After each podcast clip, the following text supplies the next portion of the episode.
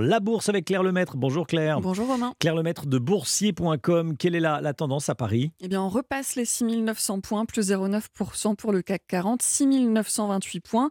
Marché soutenu notamment par le géant du luxe, LVMH. Delphine Arnaud, la fille de Bernard Arnault, va prendre le poste de PDG de Christian Dior Couture. Et puis, euh, Pietro Beccari, qui occupait ce poste, est nommé, lui, à la tête de la maison Louis Vuitton. L'action LVMH en profite et gagne donc 1,6%. Et puis, le CAC 40 est donc au-dessus des 6900 points ce midi. Merci Claire, à demain.